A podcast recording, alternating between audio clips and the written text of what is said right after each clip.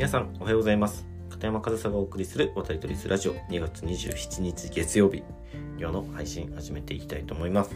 で、えー、早速ですが今日のテーマですね。それでいいのか MLB 新ルールピッチクロックについてというテーマタイトルでお話ししていきたいと思います。もしかしたらねもう皆さんもニュースとか、えー、見た方いるかもしれませんがメジャーリーグで今シーズンから導入された新ルール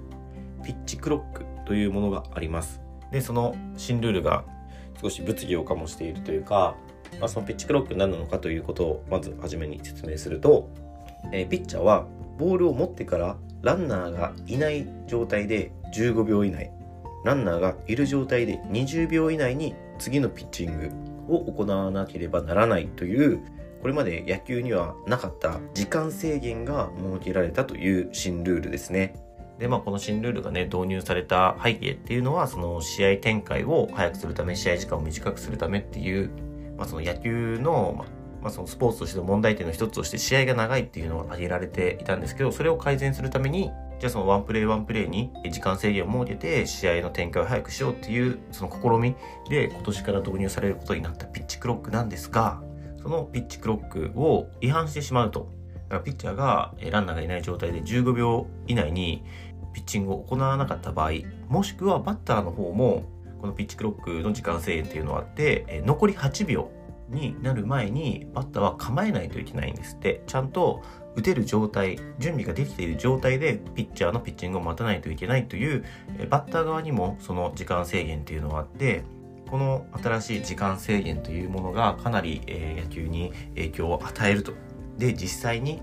このスプリングトレーニングで、オープン戦がメジャーリーグで始まりました。で、まあ、今年から導入されるということで、オープン戦からこのピッチクロック導入されています。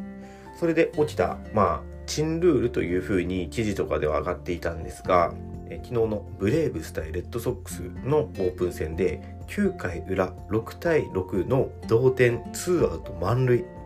同点2アウト満塁最終回ですよ。こんな場面で、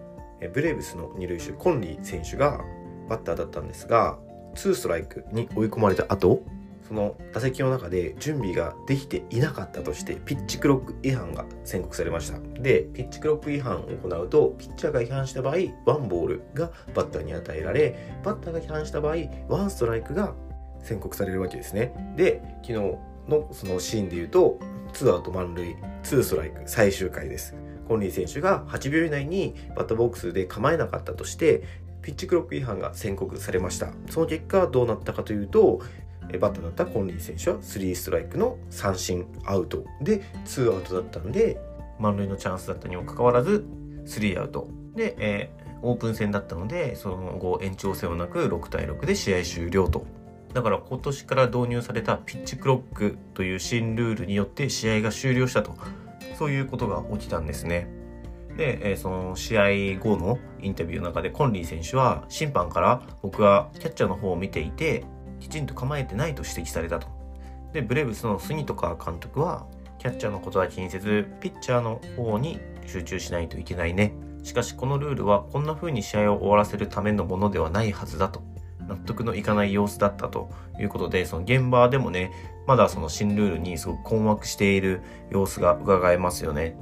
で、まあ今年から導入されることは決まっているので、まあこういうことがね、起きたとしても、これからね、ピッチブロックやっぱり読めますみたいなことにならないとは思うんですが、ちょっとまだ改善の余地はあるんじゃないかなというか、例えば2ストライクもしくは3ボールからはピッチクロックが反映されないとか、まあファールボールみたいなもんですね。ファールボールもいくら打っても三振にはならないじゃないですか。1ストライク、2ストライクにはなりますけど、3ストライクにはファールボールはならないじゃないですか。なんかそういうルールがあってもいいのかなとか、ちょっとね、そのピッチクロックでその打席が完結してしまうっていうのは、僕は、まあ、その杉とか監督も言ってきたように納得いかないというか、これは本当に毎年のように野球ってルール改正だったりルール変更行われてますけど、これまでのルール変更とは大きく違った比べ物にならないくらい影響を与える新ルールじゃないかなというふうに見えるんですよね。で、そのカウント方法もあのピッチャーから見えるキャッチャーの後ろの方にその数字が出てきてそのカウントダウンが行われているんですよねやっぱりピッチャーそっちにも気は取られますしこれは必ずパフォーマンスに影響してくると思うんですよね。やっぱりその数字が気になっちゃってランナーの動きに反応が遅れたりとか、ね、そのディレートスチールとか盗塁したりそのランナー動いた時に数字が気になっちゃってすぐ反応できなかったりとか逆にバッターからは見えるところにそのカウントダウンがないから今のところねそのコンリー選手とパドレスのマニー・マチョダ選手2人がそのピッチクロック違反でペナルティを受けてるんですけどどちらもバッターなんですよね。やっぱりバッターから見えるところにカウントダウンがないから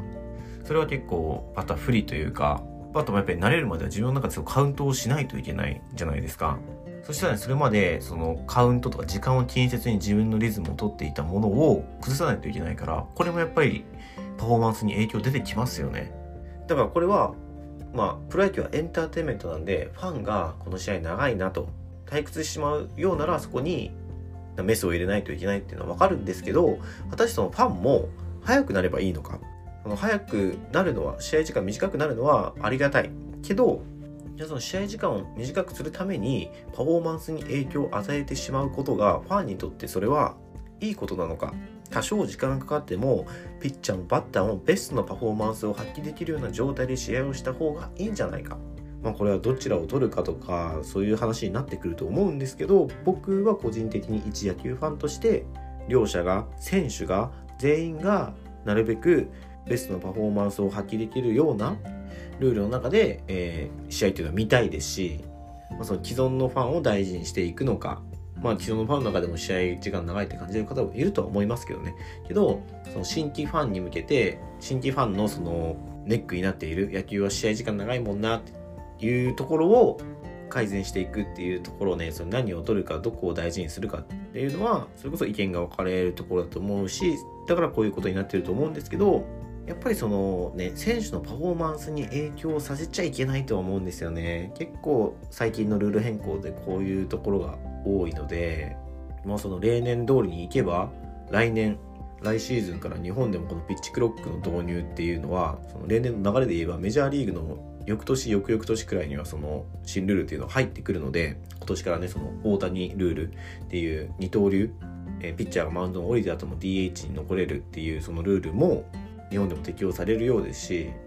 さてさて今回のピッチクロックはどうなるのか。個人的にはあまりしてほしくないルール変更だなというふうに思いますがまあ決まってしまったら選手はそれになれるしかないわけですし、まあ、多分その観客見てるファンとかの方が早くなれると思うんですね。自分たちにとっては直接影響があるわけじゃないから。その影響を受けた選手を見るのはやっぱりちょっとこっちとしてもなんか心苦しいというか残念だなっていうふうに思うかもしれないですけど選手たちが慣れてしまえば多分もう違和感なく見れるとは思うんですよね。けどそれでいいのかなと。もしかしたら選手からの反対だったり馴染まなかったりっていうので廃止っていうこともなくはないとは思うんですけどとりあえず今シーズンはねそれで行われるということなので確実に成績にも影響してきますしね。選手生命というか選手のその野球人生にも影響してくる